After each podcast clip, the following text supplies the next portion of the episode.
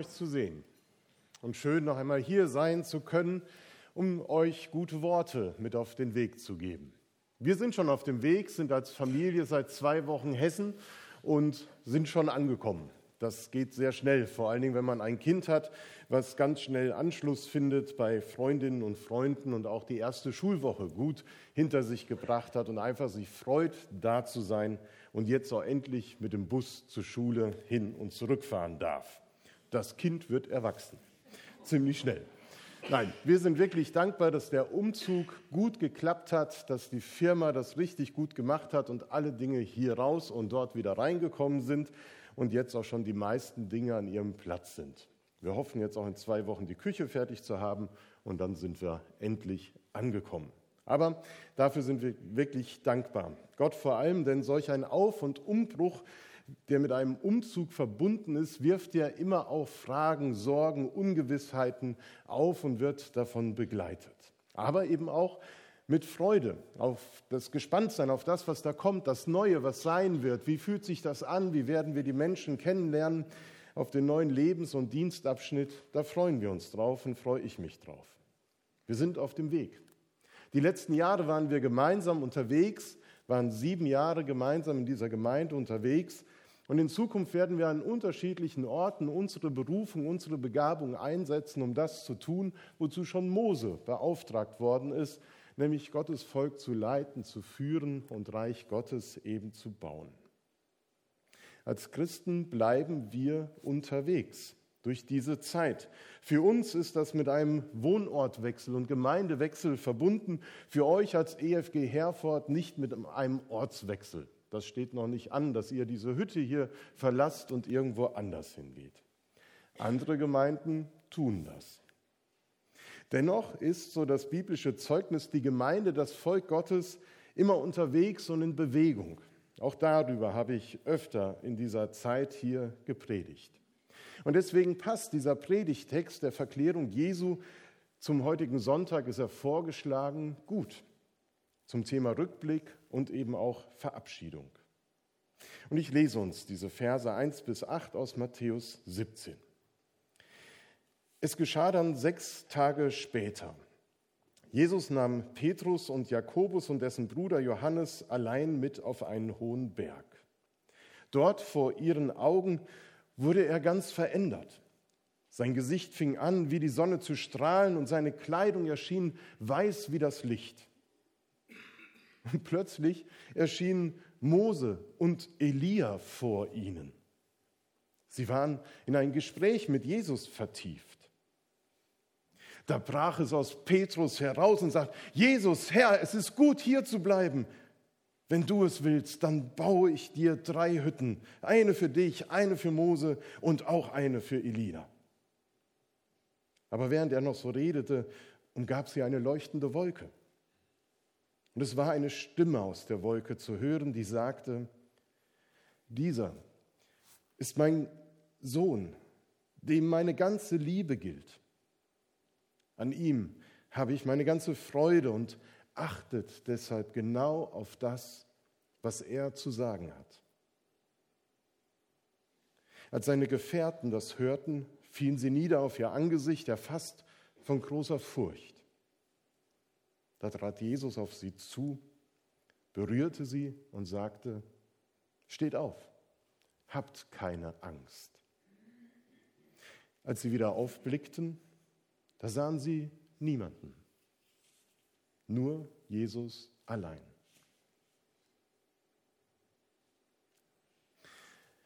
Es sind so Schlagworte in diesem Text, die zu diesem Gottesdienst passen.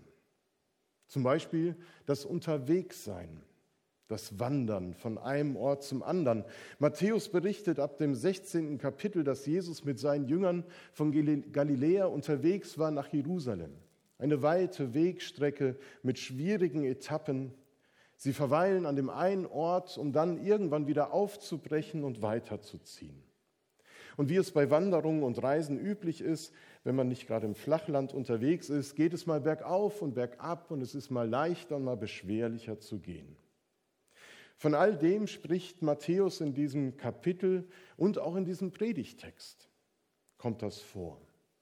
das Auf und Ab. Und es wird von einer besonderen Gottesbegegnung bei dieser einen Etappe gesprochen. Und die Bibel ist ja voll von Geschichten, die von großen Momenten und Erlebnissen im Leben von Menschen erzählen. Von Begegnungen mit Gott, mit dem lebendigen Gott, mit lebendigen Momenten. Im Alten Testament werden dann Steine als Erinnerung hingelegt und zu einem Altar aufgebaut, damit die Eltern ihren Kindern erzählen können, was es mit diesen Steinen auf sich hat. Und Mose, als er den brennenden Dornbusch gesehen hat, er hätte, glaube ich, auch am liebsten irgendwie das festgehalten für die Ewigkeit. Die Bibel ist voll von diesen Momenten der besonderen Gottesbegegnung, die Menschen berufen und bewegen. Die Bibel ist aber genauso voll von Geschichten, die vom Gegenteil erzählen, von Wüstenzeiten, von Dürrezeiten, von Gottesferne, von Fragen und Zweifeln. Beides kennt sie. Beides gehört zum Leben, zu unserem Leben, zu unserem Glauben. Es gibt auch die geistliche Wüste, in der wir das Gefühl haben, dass Gott weit weg ist, dass er uns nicht sieht, dass er nicht lebendig ist. Um nicht in solchen Wüstenzeiten zu verdursten, sind wir auf Oasen des Glaubens und der Gottesbegegnung angewiesen. Solch eine Oase sollte immer der Gottesdienst sein.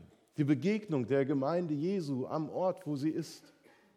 So haben wir das verstanden, gemeinsam Gottesdienste und Veranstaltungen zu planen, damit es zu dieser Gottesbegegnung kommt zwischen dem, der als Gast hier ist, und Jesus, der uns erwartet in seiner Gegenwart. Als solche Oase der Gottesbegegnung kann man auch die geschilderte Begebenheit verstehen. Petrus, Johannes und Jakobus werden von Jesus mitgenommen, um dieses besondere Erlebnis zu haben. Sie stiegen auf einen hohen Berg. Manche von euch wandern sehr gerne und sind auch schon oft in den Alpen unterwegs gewesen. Ich selbst wandere nicht so viel, fahre aber lieber Fahrrad und bin auch mit dem Rad schon mal über die Alpen gefahren. Und ich weiß, wie anstrengend das ist, auf den Gipfel zu kommen. Berghoch steigen und fahren ist anstrengend. Und es wird nicht berichtet, wie oft die Jünger hingefallen sind, wie oft sie ausgerutscht sind und dann statt zwei Meter nach oben wieder einen nach unten gekommen sind. Berghochsteigen ist anstrengend. Aber es lohnt sich die Mühe, denn wir erleben auf dem Gipfel etwas Spektakuläres, etwas Wunderschönes. Wir erleben Weitsicht. Wir erleben einen unglaublichen Horizont, der sich weitet, unendlich weit ist. Und die Jünger mit Jesus hier erleben noch etwas, was diese Weitsicht auf den Gipfel um alles in der Welt toppt. Ihnen fehlen die Worte, das zu beschreiben. Sie können es nicht. Jesus verändert sich vor ihren Augen.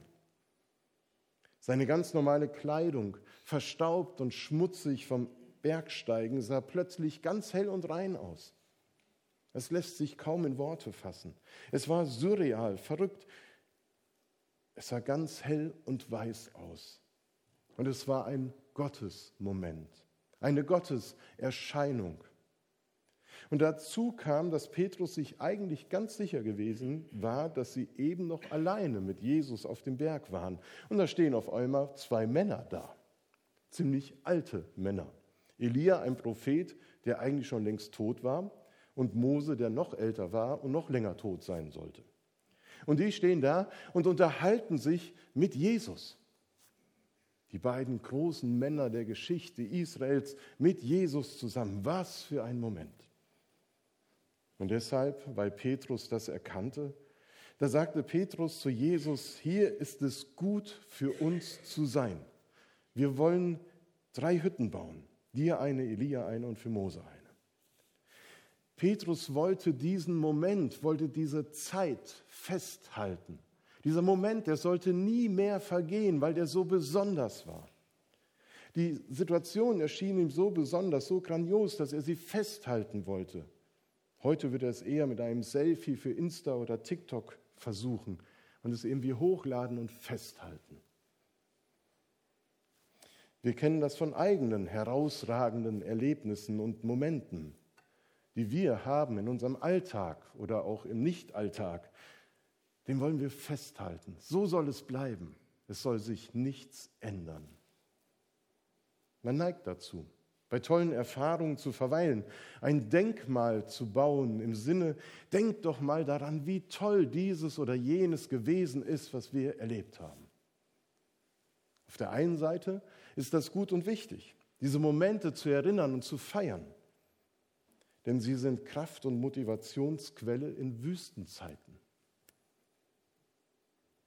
Auch wir haben in den letzten Jahren so viele besondere Begegnungen gehabt, auch Begegnungen mit Gott. Besondere Momente waren sicherlich unsere großen Veranstaltungen wie Baseballcamp, Ostergarten. Ich denke an Alpha-Kurse, wo wir ins Gespräch gekommen sind über den Glauben und das Leben und vieles Neues gelernt haben. Ich erinnere mich an Jungscher Gottesdienste voller Kreativität mit Laura und Julia wo wir hier vorne unterwegs waren, Kinder gepredigt haben. Ich erinnere mich an Taufen, natürlich die an der Werre, aber in besonderer Weise die, wo Kathi Jesse und Manfred Fritsche zusammen im Taufbecken standen. Auch an manche Trauerfeiern, wo wir Trost empfangen haben, wo wir gesehen haben, wie Gott seine Handschrift im Leben von Menschen, die Jahrzehnte zu dieser Gemeinde gehörten, geschrieben hat wie sie verbunden waren mit ihm. Denke an die Gäste aus der Mission, Ertan, Chris, Benjamin, die unseren Horizont geweitet haben. Und es ist gut und wichtig, diese Momente zu erinnern und zu feiern und festzuhalten. Und ich werde vieles in meinem Herzen behalten und gerne an sieben Jahre Herford zurückdenken. Denn sie werden mir in der hessischen Wüstenzeit, die auch irgendwann kommen wird, helfen, weiterzumachen, weiter zu glauben, zu hoffen und zu dienen, an der Berufung festzuhalten.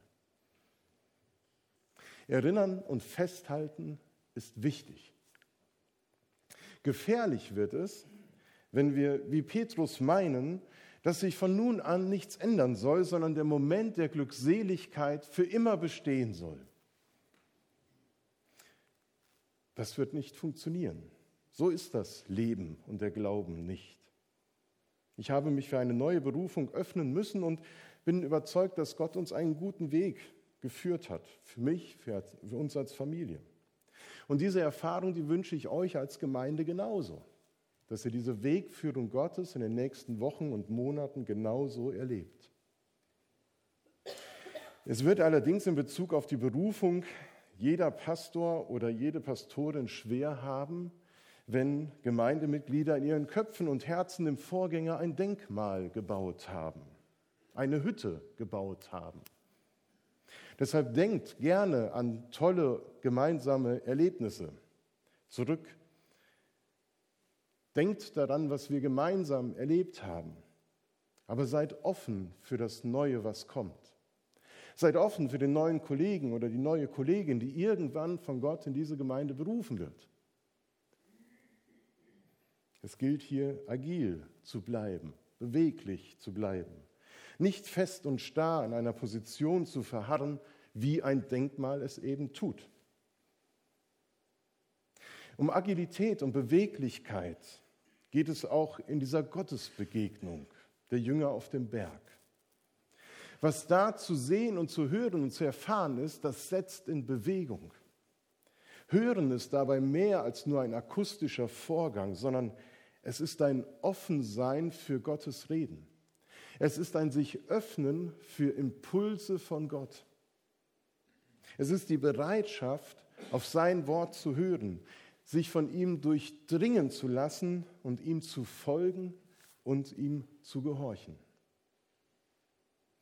Es ist gut, deshalb hin und wieder auf einen Berg zu steigen es kann uns helfen, es kann dir helfen, wenn du dir in deinem Glauben ab und zu diese Bergerlebnisse gönnst, diese besonderen Zeiten, Orte, Momente und Räume, in denen du offen wirst für Gott.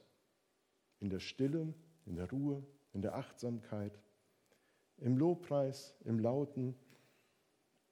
Es ist gut, auf einen Berg zu steigen es ist gut, hin und wieder einmal meinen Stammplatz zu tauschen und die Perspektive zu wechseln Und das kann schon im Gottesdienst anfangen, dass ihr von dort mal nach da euch setzt. In sieben Jahren weiß man, wo die Geschwister sitzen. Es ist gut, ab und zu den eigenen Standort zu, zu, verlassen. Und es ist gut, an die gewohnten Denk- und Sichtweiten einmal dran zu gehen und sie beiseite zu schieben, denn dann können wir Dinge neu sehen, anders sehen. Auf dem Berg sieht man mehr als unten im Tal. Da weitet sich der Horizont. Und Horizonterweiterungen sind so wichtig und wertvoll im Leben und im Glauben. Petrus und Johannes und Jakobus haben mit Jesus etwas gesehen, das in eine andere Welt gehört. Annette hat es eben beschrieben. Und das ist das Besondere an unserem Glauben, dass das passieren kann, wenn wir mit Jesus verbunden unterwegs sind, dass wir etwas erfahren, was nicht zu dieser Welt gehört, was über das hinausragt, was unseren Alltag bestimmt. Als würde sich der Himmel öffnen und du könntest für einen kurzen Moment einen Blick hineinwerfen. Manchmal erlebe ich so einen hellen Moment und dann geht mir ein Licht auf. Das sind besondere Momente. Wenn ich in die Natur gehe und in der Zeit unterwegs bin, das sind Momente, in denen ich ahne, da ist jemand, der größer ist. Da ist noch mehr als das, was ich gerade sehe. Gott ist da. Und die Tragödien dieser Welt und die Krisen des eigenen Lebens, die sind nicht mehr alles, was wir erwarten können, sondern es zeigt sich, Gott hat uns nicht vergessen. Gott ist treu, der uns in seine Nachfolge ruft. Und um das immer wieder neu zu erleben und zu erinnern, brauche ich diese heiligen Momente, braucht jeder von uns diese heiligen Bergmomente. Denn sie machen Mut und sie schenken Hoffnung und Trost. Denn am Ende der Gotteserscheinung sehen Petrus und Johannes nur einen, Jesus, Jesus allein. Auf ihn sollen sie hören, auf seine Worte sollen sie achten. Und darum geht es, auch im Gemeindeleben, dass wir Jesus klarer sehen, dass wir Christus zentriert leben, dass wir unseren Glauben auf ihn ausrichten. Und dass dort, wo wir gemeinsam kommen, über seine Worte nachzudenken, dass wir den Blick und das Gehör dafür schärfen.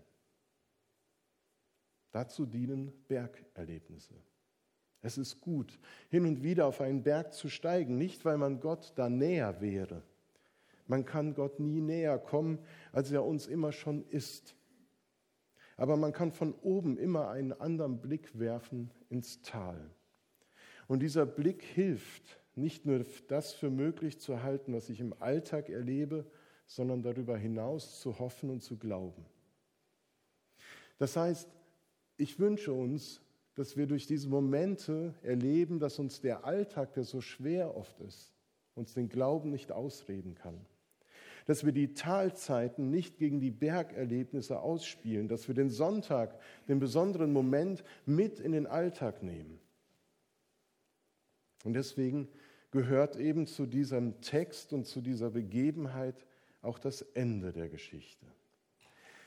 Am Ende des Tages muss man halt den Berg wieder heruntergehen. Auch das gehört dazu. Und es ist gut so.